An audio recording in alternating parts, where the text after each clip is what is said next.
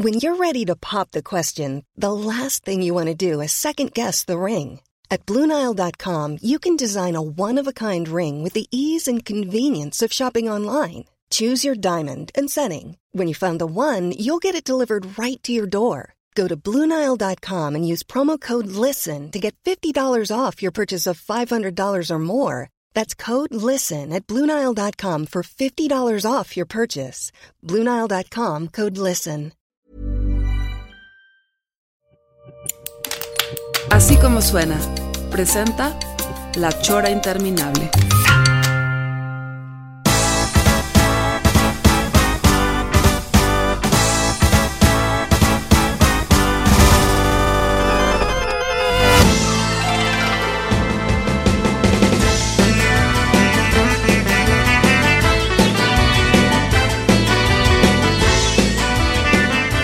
Muy buenas noches, estamos aquí otra vez en la, en la Chora. Le estamos eh, dando seguimiento a esto que le estamos llamando las Navarrete Sessions, que es... Me gusta, me gusta. Sí, lo dirás de horchata. Eh, ¿Te gustaría que sea el volumen 2 este o el, el 1. No, que sea el 2.0, sí, para, ya- 2.0, ya para, sí. para avanzar, si no, no. Sí, claro, claro. Es que era Recuerdo muy que difícil. era mayo, era... no, O sea, que como dijimos, era difícil saber cómo, de- de- cómo enfocar al, al camarada Navarrete, porque no, no, o sea, aparte de ser grandes amigos de la vida, pues no- nos hemos acompañado en diferentes proyectos, o sea, porque por otro lado, camarada de, de la revista Galimatías, Sí. compañero tuyo en el Festín de los Marranos, luego eh, colega ahí en La Mamá del Abulón, que por Bueno. cierto, oíste unos chavos que, que dijeron que... Sí, fans, mis compañeros de la maestría en narrativa gráfica, pues ya, digo, no son tan chavos, digo, 30 años para nosotros son unos chiquillos, pero ya, ya se sienten señores. Y entonces yo ya el ruquita, y yo, ya, ya, ya, te- y dije, apenado, y ya de pro- de pronto dicen, ah, tú eres la mamá del abuelón, uh, todos eran fan, de- porque les tocó de adolescentes Claro. ver el desmadre. ¿Cómo ves? Todavía se acuerdan. Pero además tú y yo fuimos compañeros de banda, pelón, Ah, y de además, Plasmodia. además fuimos compañeros de una banda de rock trino. Nosotros, nosotros les sabríamos a ustedes. Sí, el grupo Dolor y el grupo, Dol- Plasmodia. El grupo Dol. En, en Plasmodia teníamos este va- dos, tres originales, canciones originales, pero había covers de Pink Floyd, Zeppelin, Dire Straits, Ajá. ¿no? You Sí. get it, shiver in the dark. que- digo, eh, eh, esto nos conecta con nuestro tema que es estarte siguiendo tu, tu historia como melómano. Sí, como- señor. como, Este, en donde el programa pasado vimos básicamente lo que estabas oyendo en tu infancia En o primera infancia, adolescencia. Antes de descubrir el rock and roll y cerramos con precisamente con cuando descubrí las posibilidades infinitas de echar a perder tu vida oyendo puro rock and roll y no y sin trabajar. Y aquí vamos con la segunda Ah, parte. sí, cómo no. Ya, ya cuando uno está clavado, chavito todavía, pues adolescente, pero que es- empezabas a, a clavarte en ciertas rolas, ¿no? Ajá. Ya decías, "Uh, tal grupo, tal rola. Y me acuerdo que la primera rola que a mí me hizo desear ser un guitarrista fue esta que definitivamente la que marcó una, a toda nuestra generación cuando estábamos chavitos, que es La Mujer de Negro de los Rolling. Ah, no, bueno. No, la, bueno. la batería.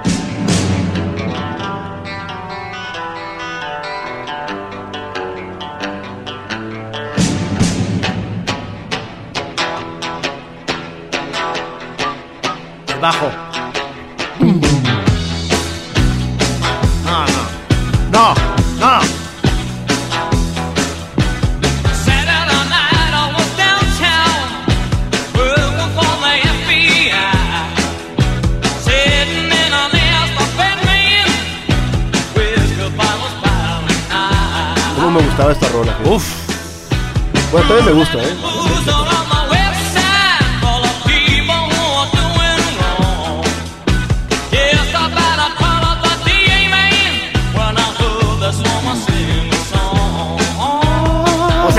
En esta, ¿qué, dirías que es esto? Esto es rock, ¿no? Rock, rock, cool rock, que después de, me di cuenta, ya lo iremos viendo a lo largo del programa, de que había, una, parte del rock que me gustaba mucho, que es esto, y que lo busqué en los mismos Hollies, mi vecino Ricardo, y gran amigo de toda mi infancia, Ricardo Son, lo tenía este disco, y lo ponía, y se me hacía raro que las demás rolas no se parecían nada a esta. Y luego, ya con los años después, vi que los Hollies vienen de la época de los Beatles y los Stones, y tienen mis rolas de esta onda de la ola británica, pero no había esto. Entonces dije, ¿de dónde lo sacaron? Bueno, pues en esa época estaban haciendo el glam rock y en realidad esto es una rola de T-Rex. Aunque no lo es, pues digo, pero es como una especie de homenaje, influencia, decir, esto es... Hoy nomás, Mark Bolan.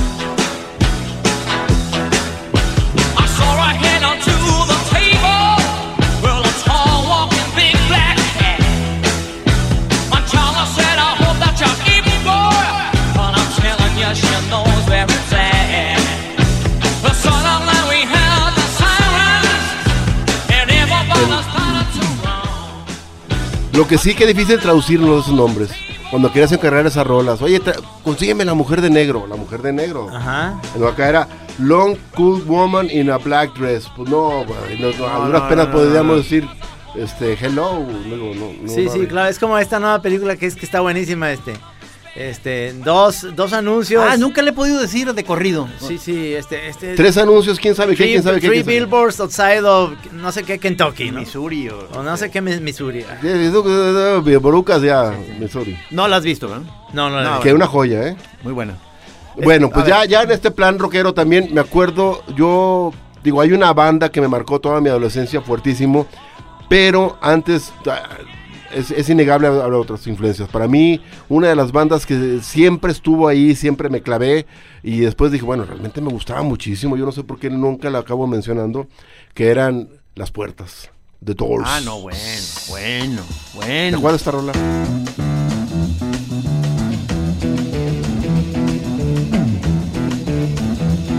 You know the day destroys the night, night divides the day. Try to run, break on through to the other side, break on through to the other side, break on through to the other side, yeah.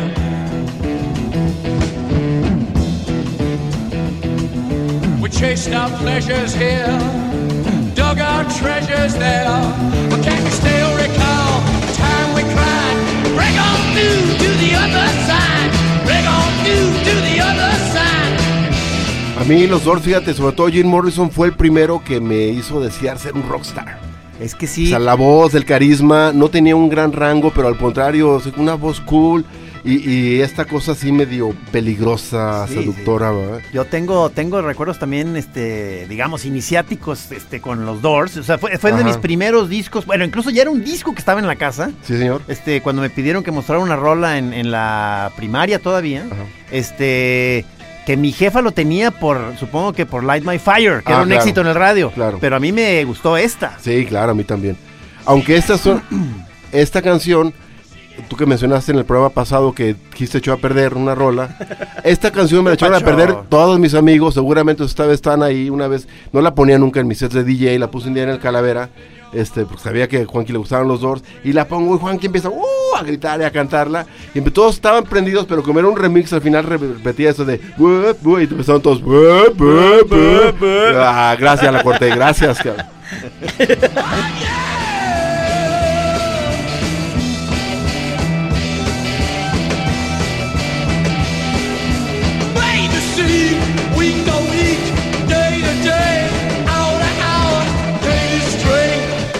O sea, representantes clásicos de esa cosa que traía la, la- la- la vibra rockera del Sí, destrampe. Sí. Sí, ciertamente del la oscuro, perdición, lo- sí, sí, sí, sea, de- sobre todo la, la, la seducción del oscuro. ah, Sí, mira, sí, acá, sí. hay- acá hay algo. Sí, sí, sí. Búscale. Y aquí sí creo que sí se conecta. Aquí sí ya con, con- con- en tu etapa de vida, quizá ya habías eh, dado unos primeros Sí, ya había, ya, ya, ya, ya había, material. ya había, todavía no me pegaba, sí, pero ya había intentado, había intentado coquetear con este material. Pero sí, eso de. Era como en la prepa, en la prepa uno cuando alguien salía, No, no, no, qué mala onda, porque es un, a mí me hace verdaderamente otra de las Gran grandísimas canciones del rock. Pero fíjate que de los Doors, volviendo al lado de ese romanticón, también me gustaban mucho sus baladas románticas. Uf, uf. Y después leí que, que- Morrison tenía hoy una fijación de que si no hubiera, se hubiera metido a ese pro- proyecto rockero con Ray Manzarek, él ya coqueteaba con la onda de hacer casi casi crooner, onda Sinatra y esta onda, porque sí le gustaba la onda romanticona y se notaba. Por ejemplo, ahí en ese disco estaba Crystal Ship, Crystal Ship. pero, también, pero esta también me gusta porque es un poquito menos así romántica y más pachecona que se llama End of the Night. ¿Te acuerdas?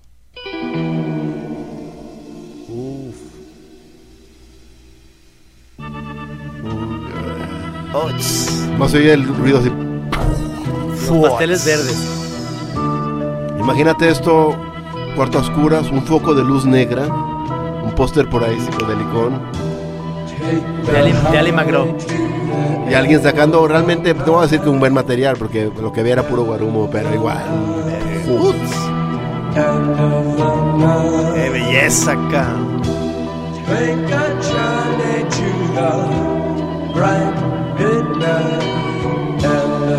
Además.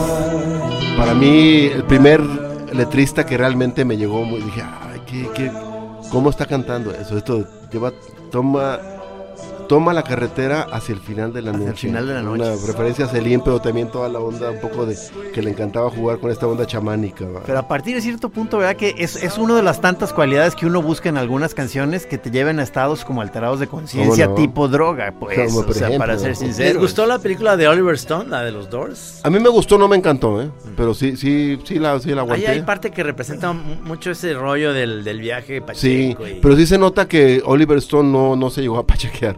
Porque todo el viaje, toda la parte de mm, como que si hubiera sido alguien un poquito más así atascadón, si hace el, toda la onda de cosas que se van al desierto y eso, lo ve como, como alguien que realmente O sea, estuvo en la O- guerra. ah, en por ejemplo, de- em, eh, ¿qué película según tú refleja más este estado medio high del rock? O sea- Bueno, en pesadillesco, pero, pero perfecto, Apocalypse Now, ¿no? Ah, bueno, claro. O sea, The End es... Aparte o sea, colocada la rola de los sí, Doors en un no, punto o sea, crucial. Sí, no, sí, no, uf.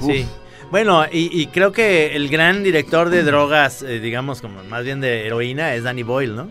Ah, sí, Él claro. sí- bueno, sí, eh, pero además como no solamente de la heroína, sino de toda esa esa como actitud y mentalidad, el aire de los tiempos de los 90 de sí había droga, este, heroína, pero también la tacha y un poco la anfeta y, y sobre todo el estado de ánimo es más que maravilloso Trainspotting eso, ¿no? Como que la nueva sensibilidad, digamos. Sí. Que luego si quieres hacemos toda la siguiente otra serie de Navarrete Sessions de tus películas y series. Si, ¿Cómo si no? te late, pues. ¿Cómo Ah, no? yo, yo puse Navarrete Files ahorita en Twitter. No, qué no, tonto. me gustó, me gustó, Qué Navarrete tonto, qué tonto, era Sessions. Sí. Pero en la Barrete Files, cuando ya empiezan a descubrir las fotos horribles, y ya, aquí se lo está tirando una gente.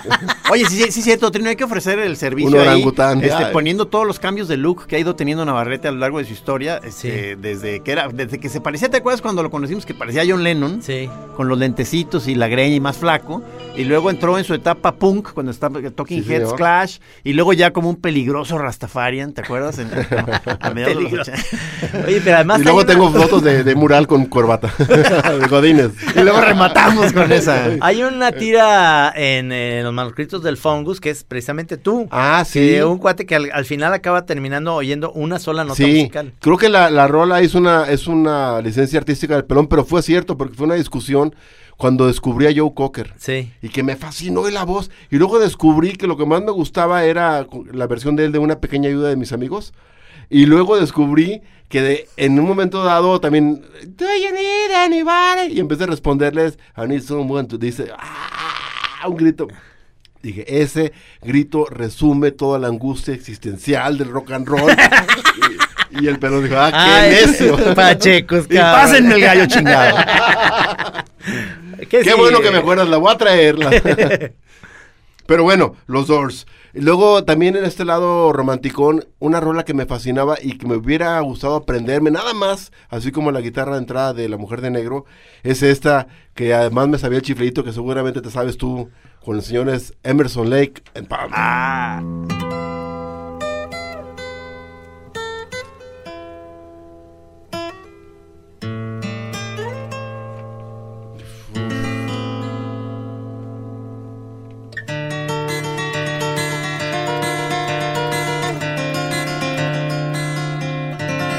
Este es Greg Lake. Sí, el solo también. Ah, sí.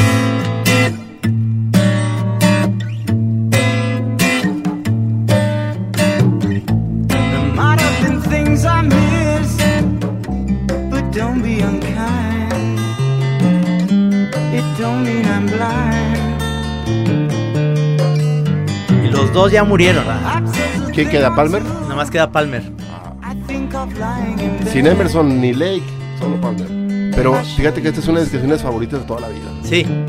Ah, Pero esto fue, digamos, lo que también fue el, eh, de los inicios del rock progresivo, que Sí. tú ahí por ahí no te fuiste. No, yo era, me gustaban rolas sueltas Y luego acabé por eso tocando en mi primer banda, que era una banda de rock progresivo, se llamaba Plasmodia. Ah, pero- Y que me despreciaban porque, y también al baterista, porque no contaba bien los tiempos en, en una de Pink Floyd, en Time, no daba los baterías en el compás número 17. Bueno, es que te acuerdas, como era, era la etapa en la que estábamos descubriendo la mota, Sí. a mí se me ocurría a veces darme un gallo antes del ensayo Sí. y era un error histórico. Sí, cabrón, o sea, no por eso me corrieron. mí.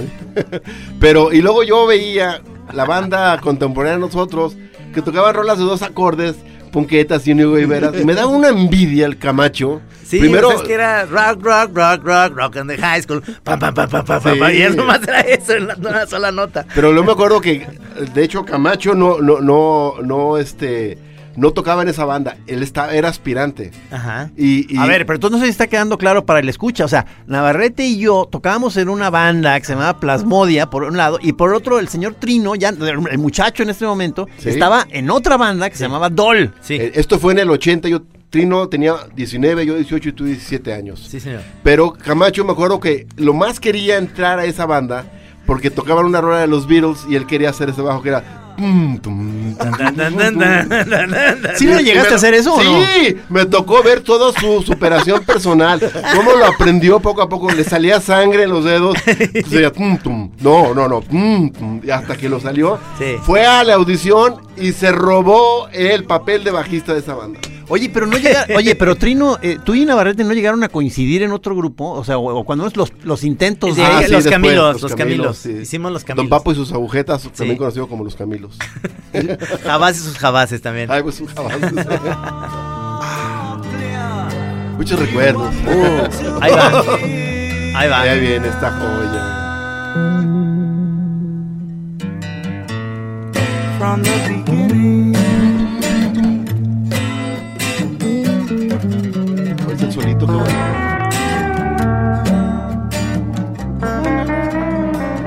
Todavía sigue siendo Greg Lake, que tocaba muy bien el bajo y la guitarra. Y además cantaba. Hay una versión de esta, de, de esta rola con ellos dos, ya moderna, digamos, de hace unos 5 años, este, en donde ya no usa el Moog para esto, sino un pianito. Entonces lo hace Emerson fabuloso, como una especie de yacecito. Muy, les quedó muy bien. Pero Navarro, tú más bien, entonces, pero en esa etapa, en vez de irte por el progresivo, tú más bien insististe con, digamos, por así decir, el hard rock, así de Zeppelin, Sí. Deep Purple. No, yo en esa época. Espera, espera, deja que me caí tantito. Perdóname.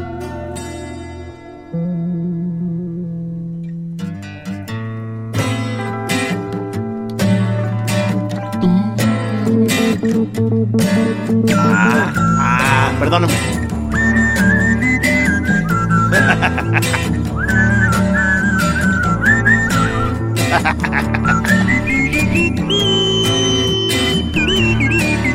¿Qué tal, eh? No, sí pudiste haber sido progresivo, Navarrete, hombre. Ah, qué negado. Sí, me salía chiflito. Nomás la subidita esa no alcanzaba. Sí, no, fíjate que en esa época, justo junto con Toñi Mex, descubrimos el punk. Y, y como acabamos de conocer también en la carrera a Alejandro Rizzo que traía sus buenos discos de reggae, me clavé con el reggae. Como ya estábamos dándole duro a la maciza y el reggae, y yo quería con usted, oigan, hay que tocar una rola de reggae. Y, y- y los dos, teníamos dos futuros compositores de música contemporánea y de concierto. Ese es un buen dato, Decía, ¿eh? una rola de dos acordes, ja, ja, ja, ja, ja, y nunca, nunca. No, pero ¿qué les pasa? Oye, pero ¿sí, sí tuviste por ahí coqueteos con el heavy metal o no? Sí, porque en esa época Carlos Ramírez, exdirector de esta estación, Ajá. ya, eh, conoció a los de Fongus y los produjo un disco. Y entonces me dijo, una banda Fongus. Y luego, oye, le dije, ya están tronando, ya se va a ir a vivir a todos lados. Estados Oye, Unidos". Fungus no es Focus, ¿verdad? No, Fongus. ok. Hocus y entonces me invitaron y fueron un día a un ensayo de, de Plasmodia y les gustó vente, y, me, me y toqué un par de veces, pero ellos sí eran metal, metal, era, wow. La única menos metalera era el blues de la carretera de los, de los Doors. Yo tocaba la armónica y la, y la cantaba, pero lo demás era metal, metal. Ah, pero entonces sí, digo, Y fui un par de tocadas a la Tusanía, pero dije, no, pues no es mi onda. Yo ya estaba, ya estaba oyendo reggae y, y algo de punk, pero sobre todo reggae. Entonces yo decía, lo mío es chiqui, chiqui, baby. chiqui". digo, pero en su momento sí llegaste Black Sabbath y... Ah, sí, y, o sea, ya veremos, sí, sí, sí. Ah. Precisamente, bueno, tengo una rola intermedia que es para mí cuando ya descubrí, por un lado, que se podía combinar la parte más melódica, cantada, hipiosa, y la parte un poquito más heavilona, ¿no? ¿Te acuerdan de esa rola? Uy, uy, uy. Me gustaría cambiar al mundo. Ten Years After. Pero te lo voy a dejar mejor a ti porque me da hueva. No, no empieces. Sí, es lo malo. Population keeps on breeding, nation bleeding, still more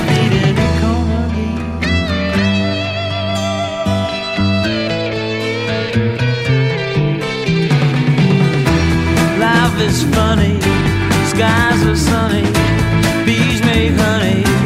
Who needs money? Monopoly.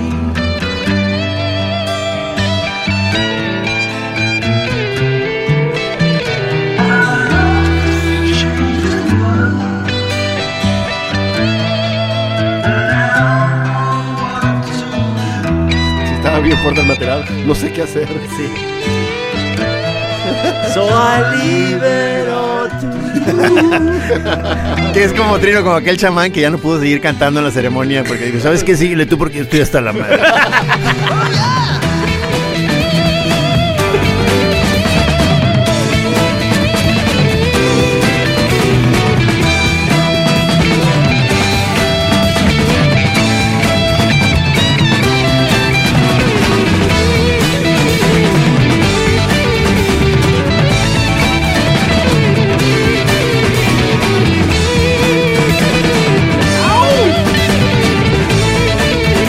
Entonces aquí entra el zoom, in, zoom out, ¿no? Y hay una chava bailando. A las chichis. O sea, esta, me gustaría que en, la, que en la película de la vida de Navarrete esto fuera cu- cuando ya lo de- me lo desquintan, ¿no? O sea, Se oye además, estoy así yo, la cámara, yo, una corbata en lugar de diadema de hippie y nomás yo. Y yo, ah, ah, quisiera cambiar el mundo. Mystery of Life. No, pero a mí me gustaba mucho del rock and roll también la mitología, que era una parte que a mí se me dificultaba con amigos igual de clavados en la música como Ricardo, Ajá. pero que él era un racionalista sin remedio, entonces él era, acabó de gran compositor de música Ricardo. Son. Sí, yo le decía, oye, al Vinny le dicen la guitarra más rápida del oeste. Y él, "Ay", le dice, cálmate. Y yo decía, no, qué chido. tener 12, 13 años, 14, de la, la onda. Y fue cuando también, digo, el rock me gustaba la parte, yo me empezaba a aprender la parte más energética, hormonal, ¿no? Ya todo lo que da, señor. Eso es- Joya, me encanta, After. me encanta este. este fue cuando descubrí precisamente también el lado más rockero en esa época contemporáneo de los Stones, Ajá. los Rolling Stones, y una rola que se llamaba Brown Sugar. Ahí ya eres amigo del Che Bañuelos, ¿no? No. ¿No? No. Ah, cabrón. Ah,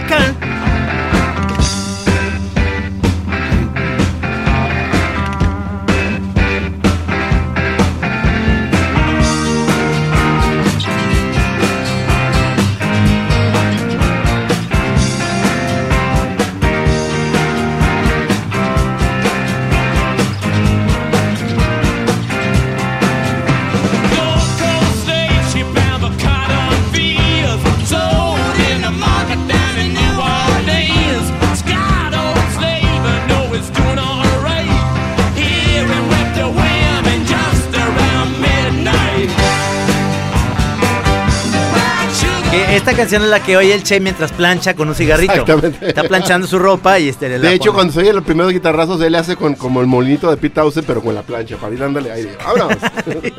Pues es esas rolas que no hay pierde, ¿no? La No. puedes poner en cualquier, en cualquier reunión, fiesta, bautizo, En la carretera. funeral, Sí, o sea, sí. Y o sea, para planchar. Y sí, hasta para planchar. Pero fíjate que esta rola, a mí, digo, para mí fue una gran maravilla ser vecino puerta con puerta de Ricardo, porque sus jefes eran, el papá arquitecto era hip, arqui- arquitecto Alejandro Son, entonces tenía, estos discos los tenía. Ajá. Entonces chavillos era de lo que, ay, ¿qué es esto? Entonces encontramos este, era un disco con unos pantalones de mezclilla en, en la foto, claro. con el cierre que lo bajabas. Ajá. Sticky Fingers. Sí, y luego te asomabas porque no podías, a menos que rompieras eh, unas como eh, la, la portada estaba como punteada, pero si no la rompías nomás te podías asomar y había estaba un chango en calzón, un hombre pues en calzón en tus truzas trueno.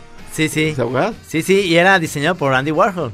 Sí, señor. Sí, sí. Y entonces fue como, ah, los Stones, ay, mira lo que tienen. ahí, Según Sí, yo sí. ya, según yo por esas etapas ya te empezabas a poner necio, o sea, de, de- o sea, como necio. sectario, de, de- de así, poniendo tu línea muy tajante de, lo que lo que ya no valía, de lo chafa, lo chido, porque se, se- ha sido una parte. De hecho, era mucho más necio antes. que- Ahorita soy igual de necio, pero ya más cansado. Te digo, ya, lastima- lléguenle. ya lastimado. Ya nomás lo pienso, ya nomás digo, ah, lléguenle, lléguenle, está toda madre. Pero de, entonces, ah, no. Entonces, sí. Era, era necio. Sí, pues ustedes me, ¿te acuerdas que ustedes me obligaban a que tenía que optar o, o si iba a oír rock o música disco? ¿Te acuerdas que era una elección que según esto tenías que hacer en ese momento de la Sí, vida? no, no, claro, claro, claro. No so- tolerábamos a los discos. Pero eh, yo creo que hay que entender un poco esa época porque realmente sí eran, fue cuando se distinguían muy bien las tribus. Sí. o sea, Sí. los rockeros éramos medio outsiders, medio losers, medio algunos bien mariguas, eh, este y, lo- y los, los discos los- eran niños disco. Primero eran niños Hassel y Eran, luego niños eran los mis reyes de entonces. Eran mis reyes, Eran andaban mis en suecos, el sí. pelo pistoleado, hola, Sí. ne- hola niña, Sí. con la camisa abierta y una cadenita de oro, andaban en la disco, Travoltas. tenían lanita, o los que no tenían fingían que Que tenían. te acuerdas que Ricardo les decía los hustles Sí, los hustles. sí. por el hustle. Sí, sí, Ah. por el niños hustle. Y entonces eran realmente dos tribus que nos odiábamos. Sí, Entonces sí, sí. tenías que optar. Además, adolescente era como escoger equipo de fútbol. No podías ir a la Chivas y al Atlas. No, No, no, no. señor. No, yo, no. Como, yo como que quería, pero no me dieron chance. No. Me, me dieron un zape ahí. Sí. Sí, además traían sus carros que eran unos, eh, el Caribe, pero O- o- bajito. o el bocho bajadito. El bocho bajadito y la música con mucho, este... Sí, y se oía desde lejos. Sí, sí. Y luego eran bochos bajaditos que le abrían la cajuela tantito de la parte de arriba. Ajá. Y la detenían con unos como ligas y le ponían, le quitaban lo de Volkswagen y le ponían Porsche. Sí. Ah, cálmate.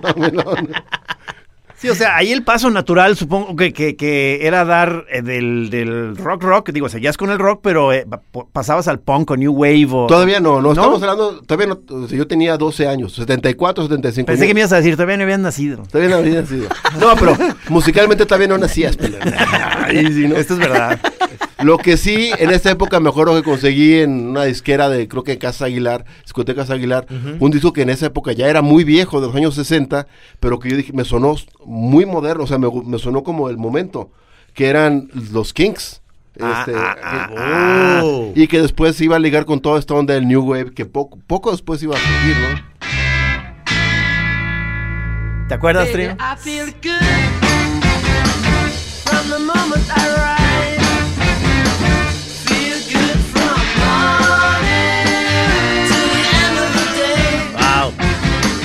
Qué banda day. me encantan. Sí.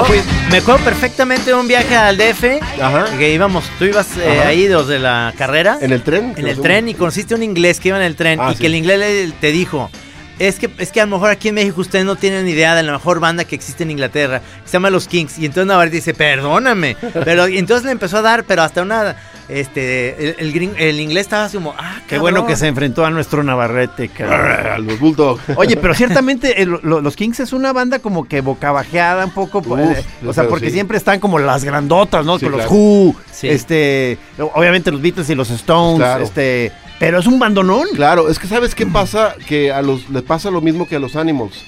Son bandas que no tuvieron buenos managers. Y, y es muy notorio el brinco que dan las bandas inglesas de esa primera oleada.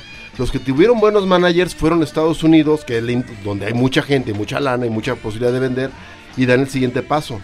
Los Who, los Beatles y los Stones. La bronca de los Who es que a media gira se pelean con los cargadores ahí, los chícharos de un lugar, se agarran a golpes sus chícharos y los, los vetan. Hiring for your small business? If you're not looking for professionals on LinkedIn, you're looking in the wrong place. That's like looking for your car keys in a fish tank. LinkedIn helps you hire professionals you can't find anywhere else, even those who aren't actively searching for a new job but might be open to the perfect role. In a given month, over 70% of LinkedIn users don't even visit other leading job sites. So start looking in the right place. With LinkedIn, you can hire professionals like a professional. Post your free job on linkedin.com/people slash people today.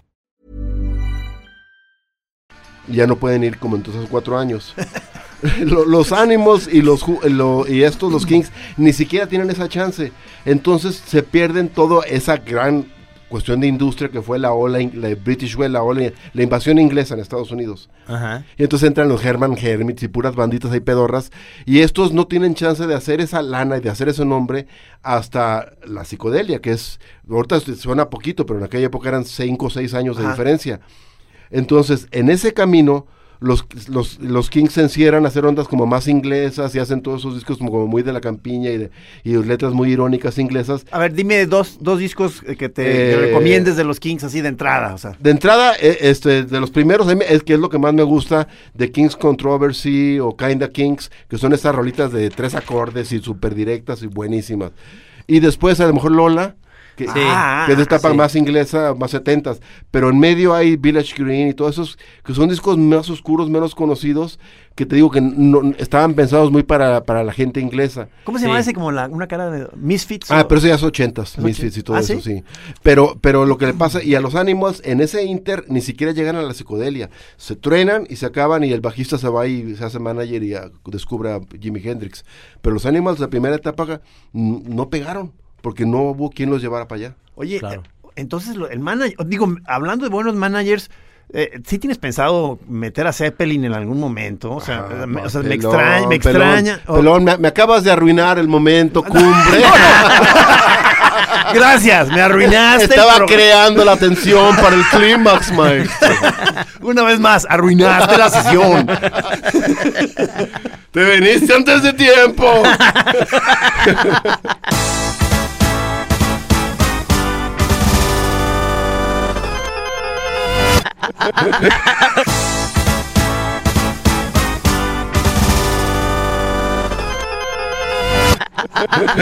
No, no, es que estamos hablando de eso, oyendo, o sea, yo por ahí del igual 73, 74, oyendo cosas y descubrí una rola que empieza como una balada que era eh, y, y que eventualmente era una onda pesada que se llamaba Sobre las montes y muy lejos de Led Zeppelin Ah, sí, sí, y me encantó.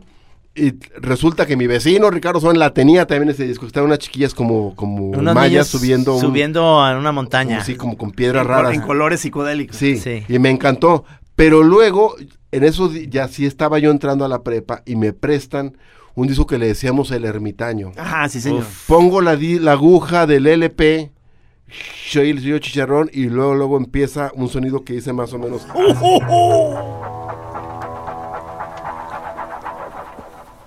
Hey, hey, mama said the way you move gonna make you sweat, gonna make you groove. I'm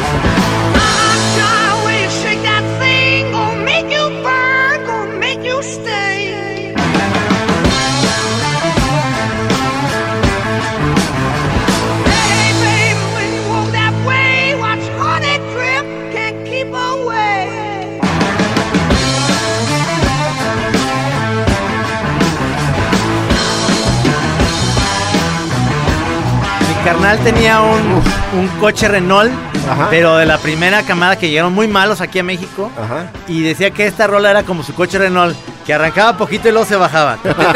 Y luego después se bajaba.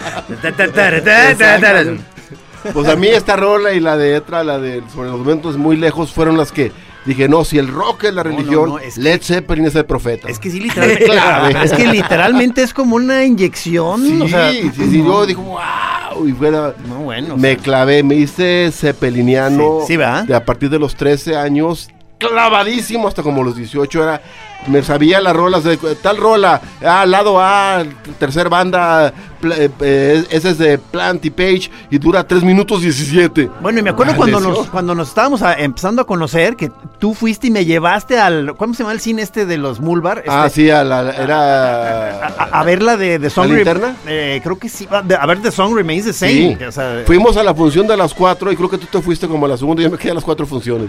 ¿Qué hubo? De 4 a 10, de tarde, moda, noche olía mota el cine, pero Sí, perrísimo. perrilla, patas, sí, pero...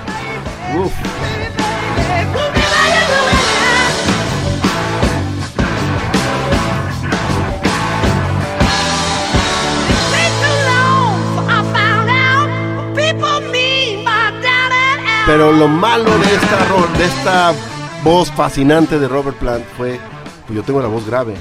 Entonces para mí dije, quiero ser cantante como Robert Plant. Pero nadie me explicó que había registros de voz. Entonces yo no podía cantar. ¡Ya, ya! Pues, pues, oye, se oye como el pato Donald, Oye. como, como el de Rush.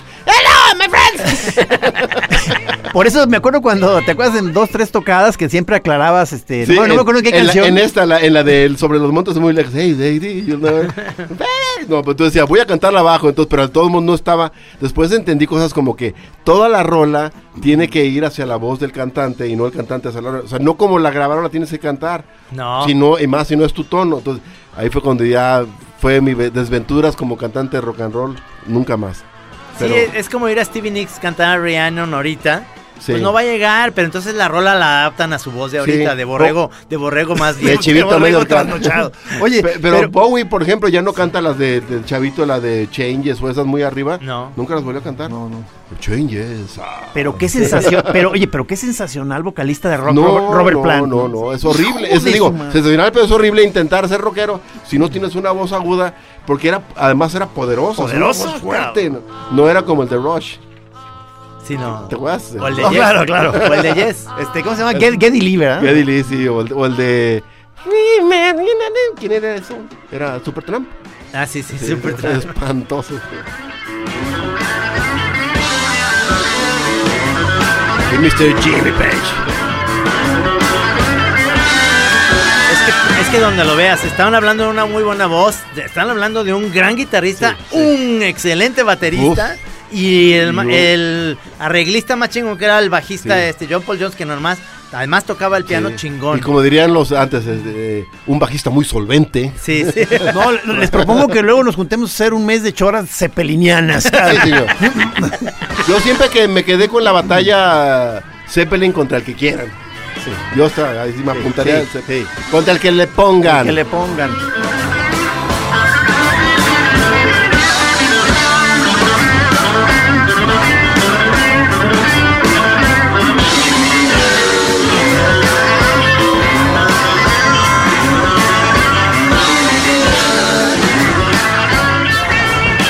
No, es que, o sea, con Zeppelin te puedes ir. O sea, yo, yo- yo ya quiero seguir con puro Zeppelin. De Oye, hecho, za, za, creo za. que nos vamos a seguir, va, con el Zeppelin ahorita. Este, porque había, yo traje la otra rola, la, la- que fue en realidad, ahí fue un pequeño truco, porque en realidad teníamos que haber empezado con esta, porque fue la primera que oí, pero dije, Zeppelin tiene que entrar por la puerta grande Sí, y echando señor. patadas. Sí, es como cuando te, estás en una relación. Sí. Tu señora te, te, te- te trata fuerte, digamos. Te, Boca te, sí. Qué raro. Y ¿Dónde tú he oído aguantas, eso? aguantas, muy buena persona. Pero un día que tenías mucho tiempo de no tomar, te pones bien pedote con tequila. Ajá. Sí, señor. ¿Qué pasa? Llegas, estrellas el carro. es- Eso lo vi una vez fuera de tu casa cuando vivías en, en Colomos. Sí, sí. Pues ahí íbamos saliendo de. Trino vivía junto a los Colomos. eh, perdón que interrumpa mi historia Una para recordar esto. Una digresión. Y, y salimos la nena y yo, ya tarde estaba Camacho. Ya, buenas noches, gracias por todo. ya Y vemos que atrás exactamente el carro iba arrancando. Y llega un carro y estaba la, esas puertas de portones, pues, ¿no? Cerradas. Y ¡pah! Se estrella. Dije, chale, viene pedo, ¿qué? Bien asustados. Todos nos quedamos viendo, también arranqué el carro yo por el retrovisor. Veo que se va hace para atrás el carro y ¡pah! Otra vez, cabrón. O sea, re- re- repite. Volvió a estrellar y luego otra y otra. Entonces el portón se hunde. Entonces se va con cuatro todo pedo. No me digas que era Trino, ¿no, y verdad? se hunde, no, veníamos de Ah, casa de Trino. dejaste de- perdón, perdón. Y se mete en el huequito que hizo con el carro. Y dije, una de dos, o la va a matar Sí, o lo sí. van a matar. Pero ya arrancamos. Tu vecino, quién sabe, ¿Sabe quién sería? Sí, sí, sí. Bueno, decía yo que llegas tú y, llegas. ¿Cómo llegas a tu casa? Llegas tranquilo, llegas. ¡Pah! Pateas la, la puerta, pateas al perro. ¡Ya llegué! ¡Ya! ¡Órale! ¡Uchila Keller! ¡Desmárcate! Te aseguro que esa vez, ese día, en ese momento, ese sí no te la hacen de todos. Al día siguiente no sé. ¿Pero qué? O sea, ¿era, para presentar una canción? No sé. no. Mira, a mi edad. A mi edad Yo, yo me hice un lado como para decir, voy a entrar ahorita ahora sí Black Sabbath. no, no, no, era, era, era, era, es que ah, ya no me sube bien el agua al tinaco. Si no me dan glucosa, se me Pensé que estabas preparando el terreno Yo para... digo que si era para esto, mira. No, esta es una cosa suatil y suavecita que empieza como una baladita. Le acabamos a tocar Esta la tocamos. una vez. como no me dio la voz.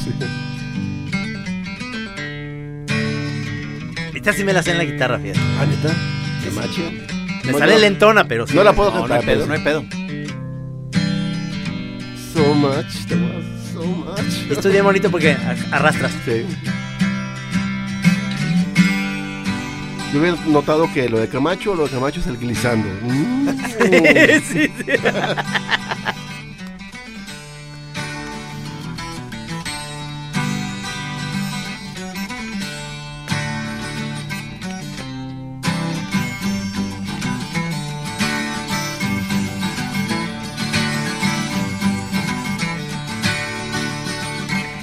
Lady, got the love I need. Maybe more than enough. Yo no cantaba inglés, yo decía Oh, more darling, darling, darling, walk a while with me. Eh, ¿Qué año estamos hablando aquí? ¿Cuatro? 73, creo. 73. No, pues es que imagínate, estaban en competencia ahí, este, Stones, este, Zeppelin, este, los, los Doors todavía, no, ya no, No, ya no, no. no, ya no, perdóname, Pero perdóname. sí, Deep Purple, Black Sabbath.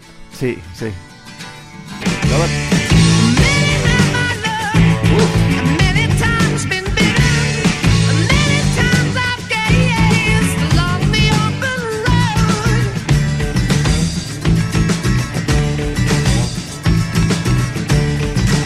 Era verdaderamente yo un obsesivo con Led Zeppelin. Híjole, cómo me gustaba. Después resultó que coincidía con gusto. ¿Te acuerdas con Lenine, aquel músico brasileño? Sí. En la entrevista dijo, no, mi primer banda fue Led Zeppelin. Dije, "Ah, Ah, Lenine. sí, esta es nuestra generación más o menos.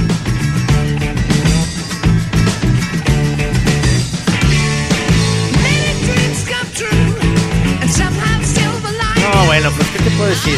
Realmente eh, este es un gran disco.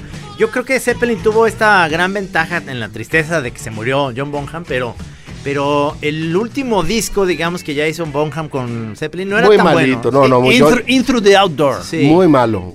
Con toda la pena, muy malo. Yo, ¿Tanto así? pues digo, malo para, para alguien que... O sea, igual no es tan malo, pero yo estaba tan clavado y tan necio Que- que dieron fue, un fue una decepción. bajoncillo. Sentiste el bajón. En general, todos los ochentas para mí, todo Oye. lo- todas las bandas anteriores, digamos, no Sí. las de los ochentas, todas las anteriores, todas dieron un bajón, les entró una crisis de los 30 a los 40 bien gacha, y hasta los que sobrevivieron después ya rucos agarraron onda, pero en esa Sí. mera etapa, todos, para mí, desde los más pop como Fleetwood Mac, este... Sí. eh, obviamente el Zeppelin, los Stones, todos como, como que querían ser vigentes todavía con la muchachada y ya no se notaba que no, y ah, qué Sí, difícil. dieron un bajón ahí gachito. Pero, Todos, pero según razón. yo, de Zeppelin todavía es muy chido presencia. Sí, pero es, es 70s, finales de los 70s. Ya Sí. a los 80s todo el mundo les pegó durísimo los Who, a todos. Bowie. Sí, Sí, Bowie a mí no, lo no peor. es, no es Sí. mi favorita etapa de No. Bowie, definitivamente No, no. la que menos me gusta. No, no, definitivamente malísimo. Sí, en fin. Pero, ya que... a- acuérdense la anécdota que les acabo de contar y pónganla ahorita. No, no. Porque ahora sí, ya estábamos metidos. Yo estaba en la- entrando en la prepa. Ya había conocido al Brujo, que es el Che Bañuelos, mi compañero de toda la prepa. Y era ya una necedad de... Llevábamos discos cargando, LPs que eran pesados en Sí, el camión. sí, señor. 6, 7 nomás para presumirlos, ver las portadas y luego lográbamos que nos prestaba uno. Préstame este. Bueno, Sí. pero préstame como cartitas en la primaria. Entonces ya nos rolábamos discos, era, él era muy bluesero, me gustaba, me pasaba eso, yo más rock duro también. Y teníamos otro amigo, el Perruño, que era, que era progresivo, igual que ya pegado a Providencia, entonces ya la onda, igual que Poncho Martínez, Sí, ahora señor, metalero. sí, señor. Era súper progresivo el Poncho, a mí no me Sí, engañes. claro, supuesto, claro, claro. supuesto. Los de Provi, y luego sacaron esa onda sociológica. Los de Provi eran progresivos. Y los sureños de, de Chapalita, Jardines del Bosque, eran, éramos rock duro. Los que después fueron tracks y todo eso, todos éramos sureños. Qué curioso, ¿verdad? Ahí y se- todo clase medieros. Siguieron las tribus. Pero, pero y más bluseros y roots era ya el oriente Guanatos. Sí. Las bandas verdaderamente que conservaban la flama viva de Creedence y, de, y del blues y de... Sí, señor. pero ¿Ibas a ya había aparecido por ahí en el horizonte el, el punk y... No, bueno, no, para nosotros no, porque Para el, ustedes no. el punk nace como en el 77, pero en Inglaterra y con las influencias de los Ramones. Realmente llega a México con 79, 80, con, cuando llega Poli- Police y toda la onda del New Wave. Como que aquí llegaba una ola que más o menos pegaba o con más difusión y entonces los clavados íbamos un poquito para atrás. Pero ya, o sea, ya había pasado, eh, ya estaba el two-tone y toda la onda ska en, Inglaterra cuando aquí apenas empezó a sonar. Y realmente el punk siempre fue como de, de pocos, no, no era, no era lo que oía, la gente oía New Wave, ¿no? No, digo, porque ahorita me acordé que ya lo he mencionado, creo que aquí en, en La Chora, para mí un, un gran momento fue eh, este cuando tú regresaste de alguno de tus viajes de rol a Estados Unidos, que traías el, el LP, el vinil de Fear of Music, Sí, en- me- entre to- otros, todos, todos y que fue, fue sí. como realmente una revelación, o sea, el, Sí. el- el sonido que de entrada cuando algo te suena muy extraño, pero algo te está llamando la atención, o sea, ento- y se convierte en una, luego una afición tremenda, Claro. ¿no? A mí me pasó eso con el punk y sobre- como dices tú, sobre todo con las cosas después del punk. La New Wave, pero la que le llamaban No Wave y el post-punk y mil de etiquetas, pero que básicamente lo acabas de decir, era una música rara, diferente, pero al mismo tiempo como tenía algo de familiar, muy sencillita de dos acordes, porque además era la, la lucha y el odio que le tenía al progresivo, que era súper básico. Y realmente la única referencia más o menos entre el glam y algunas cosas de Bowie, pero era, era raro, eh, las voces hasta medio discordantes, ahí medio estridentes. Sí, sí, sí, pero, pero algo había que te atraía muy fregón, que para mí fue lo más, lo que yo rescato de los ochentas, ¿no? Cuando menos que nos llegó a nosotros, que era toda esta parte como muy refrescante de refrescar lo mismo de siempre, porque era rock and rollito, nomás diferente, raro con esto.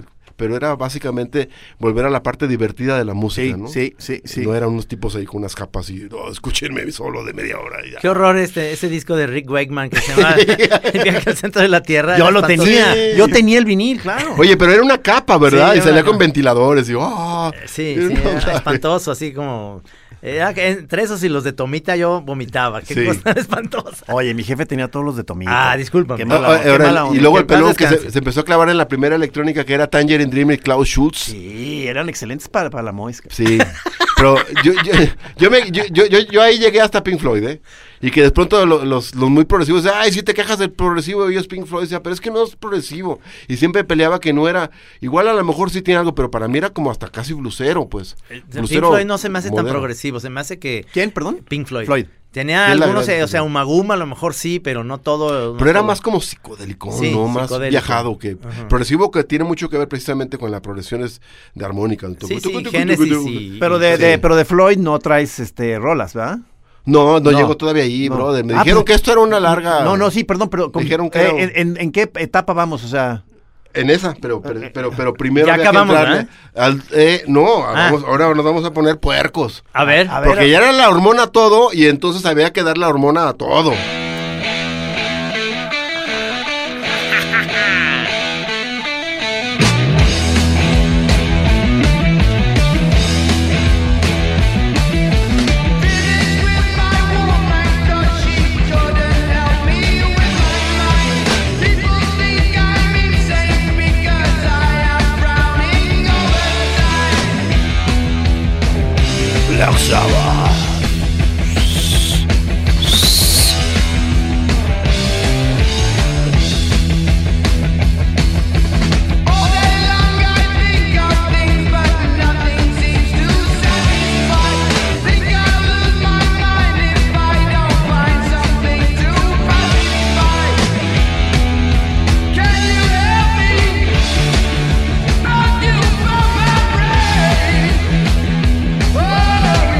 ¿Sí te gustaba sí, claro, claro. Y, y- y- y ese, este, este es uno de esos grupos que, que también para mucha gente i- implica como la entrada ya a obsesionarse con Sí. el metal y más allá, Sí. ¿no? Y, Sí. como, y como filtro, ¿no? O sea, Sí. ¿te gusta o no te gusta? Si te molesta, te ya, adiós, nunca más. Pero hay un, si se jala tantito, ya te, ya te, ya te chupó el diablo. que fue el caso, que fue el caso con nuestro amigo Poncho, ¿no? Oh, sí. O sea, pues ya se lo ahorita el, el- el de los ares del Claro. metal acá en el occidente de México. Yo me imagino que estaba yendo un soli- solito de flauta de Liorme o algo, y de pronto alguien le puso esto y dijo, no, está más chido esto.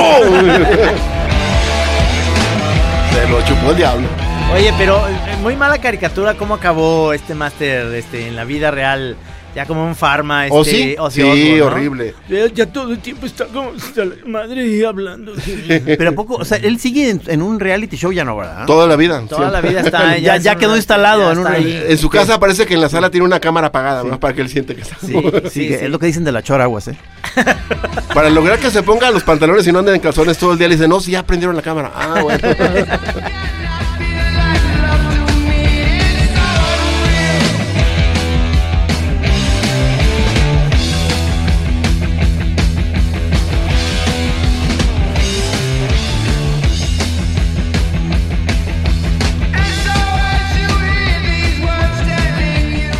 Lo que pasa es que también en, en esto, ahí cuando empecé a clavarme el Zeppelin, sobre todo el Zeppelin, pero también con este, que me di cuenta que atrás del rock pesado, que no era metal, no se le decía metal, era rock pesado, Sí. eh, había mucho de blues. De hecho, muchos riffs de blues y muchas repeticiones de blues.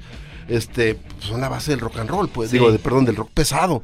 Sí. Y entonces me empecé a clavar yo en el blues. Empecé a- y luego vi que había muchos que tocaban blues así medio heavy, como Johnny Winter, que era lo, algo que le gustaba mucho a mi hermano y me dejó un cassette.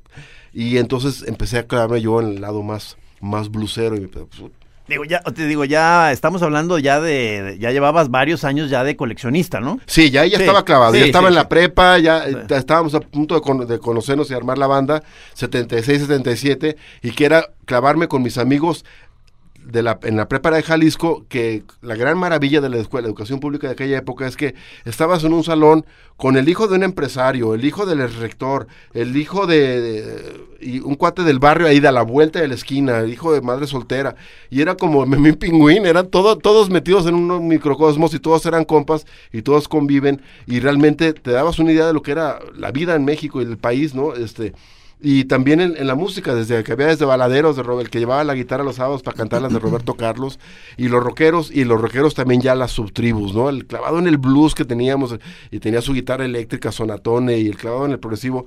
Y entonces en esa época, yo fue, fue cuando descubrí a este maestrazo no irlandés, que si no se conocen, que se llama Rory Gallagher. Ah, me encanta. Buenísimo guitarrista. Buenísimo, el disco que se llamaba Blueprint, producido precisamente por un sello que en Polydor sacó en México que se llamaba Rock Power, la nueva generación eléctrica. A ver. Well, did you ever? Well, did you ever? Well, did you ever?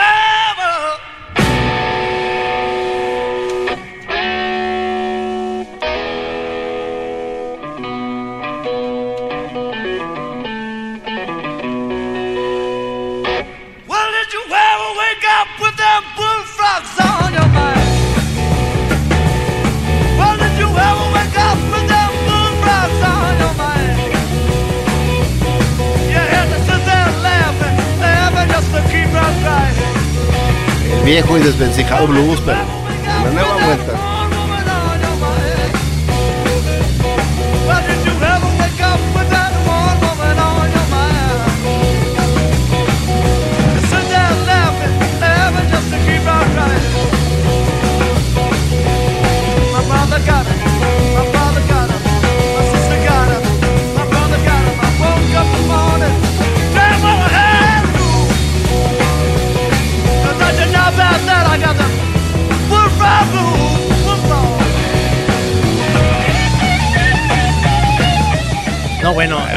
Bueno, Es, ¿ah? una gran, es un gran guitarrista, una joya. ¿Seguirá vivo Rory Gallagher? No, creo que ya murió. Ya, ya murió hace como unos. No, ya, incluso hace tiempo. ¿Ah, sí? Exactamente, no sé, pero ya hace varios años. Uf. Sí, buenísimo. Y fíjate que esto era lo que, ahora sí que lo que rifaba en, de la calzada para allá en el oriente, Rory Gallagher, este, los Doors obviamente, Creedence, Can't Hit, Ajá. y esta onda, ¿cómo se llama? CC Top, que es, CC es mucho del boogie blues. Sí. Este, la, la- la- mejor el blues de la cabaña de los Doors era un Sí, himno, sí. ¿no? Sí, sí. Y toda esta onda, tum, tum, tum. incluso tenía un cuate que decía, yo toco la batería, no vas a saber hacer ese ritmo, de tum, tum, tra, tra, tum. y se la aventaba, decía, yo aquí toco, no redobles, no, ¿para qué? Vámonos. y, y se bailaba una onda muy peculiar. Yo no, no sabía distinguir cuál era el pasito así del así los cholos con su device y esto hasta que fui a ver a la Virgen de, de- a la coro- a la generala. Y de ahí- Muy parecido, muy parecido al de los concheros. Ajá. Y como es como de brinquito y super cool. Y toda la noche así brincando Boogie Blues. Dije, claro, pues ahí está la, la conexión prehispánica. No, pues aparte, pa- así puedes aguantar más rato. Claro. Claro. Un estilazo, eh, para bailar tenían las rondas con puro rock así como pesado, pero, pero no era pesado así cortado como fue en los 80s metal, sino que era una cuestión como de brinquito, tum, tum, tum, muy pasado en el boogie blues, A ver, casi se nos está acabando el programa. ¿Y qué es lo que nos vas a poner ya casi para No, ya despedir? con esta cerramos, Esta es la, la de hoy. Quedamos pendientes, dejamos este hacia los terrenos del blues, pero nos damos, yo creo que ya para no hacerla muy largada, este ya lo, lo que oíamos en los ochentas y era cuando Te descubrimos el en el- reggae, reggae. obviamente el, New Wave y, y un Eh, poquito ¿Y antes hip hop de... o no? Ya- Sí, claro, todo eso en una sola, vamos a resumirlo y para no hacerla... Navarrete resumido. Sin, sin Se los vamos a resumir aquí, señores. Oye, pero sí, sí, esto, esto sí me late mucho como un, un buen final de toda esta etapa, digamos, tuya, finales de los ochentas, ¿no? Setentas. Setentas, Setentas, perdóname, setentas. setentas. Este, ya a principios de los ochentas. Y, y, y yo te recuerdo con muchas este, rolas de, de, de reggae, eh, de, de Tooth and the Mitals y Ah, todos estos, man, ¿no? de mis masters, sí, sí, masters. este, joyas Sí, absolutas. claro. Las vamos a oír la próxima Por supuesto, sesión. va a ser todo eso la- por ese lado. Navarrete Sessions, ahí viene la número 3. Muy bien, se me hace. Tengan una- paciencia. Tengan paciencia. Bueno, pues se nos está acabando el tiempo. Muchas gracias por estar aquí en la chora ter- interminable. Este fue eh, una. Yo le puse en el Twitter el otro día las eh, Navarrete Files, pero realmente son las Navarrete Sessions. Muchas gracias. Gracias, Navarro. Gracias. Aquí nos vemos el próximo jueves en la chora interminable con este. Este nueva, esta nueva sesión. Sí, o sea, vamos a hacer. eh, vamos a grabar. Supongo que es en vivo. Se supone.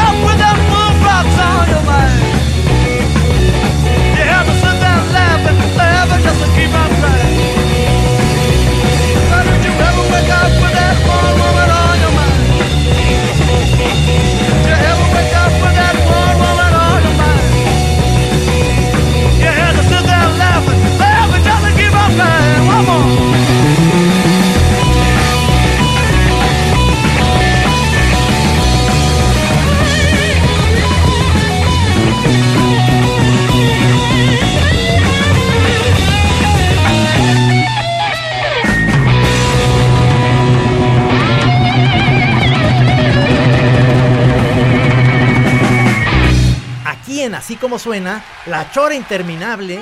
Es una producción de Radio Universidad de Guadalajara. Ah, huevos, señores.